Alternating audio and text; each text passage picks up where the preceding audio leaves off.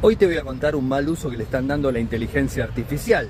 Y esto se hace mediante al deepfake de voz, en donde se hacen pasar por personas tomando por supuesto un extracto de audio de cualquier red social, de cualquier familiar y después lo pasan por inteligencia artificial, generan la voz y llaman por lo general a personas mayores para tratar de sacarles y estafarles dinero, haciéndose pasar por supuesto por los mismos y de esa manera poder eh, llevar adelante el ilícito. Lo vienen haciendo de forma muy fuerte en Estados Unidos y Canadá, así que a tener mucho cuidado porque va a llegar a todas partes del mundo y la inteligencia artificial lamentablemente sirve para estas cosas. ¿Cómo podemos solucionarlo? Hay una manera muy simple y es utilizar una palabra secreta que entre el grupo de personas, de familiares, la conozcamos y de esa forma sabemos cuando está hablando esa persona o si tiene algún tipo de problemas, porque si le preguntamos la palabra y la misma no sabe responderla, obviamente sabemos que hay algún tipo de problemas.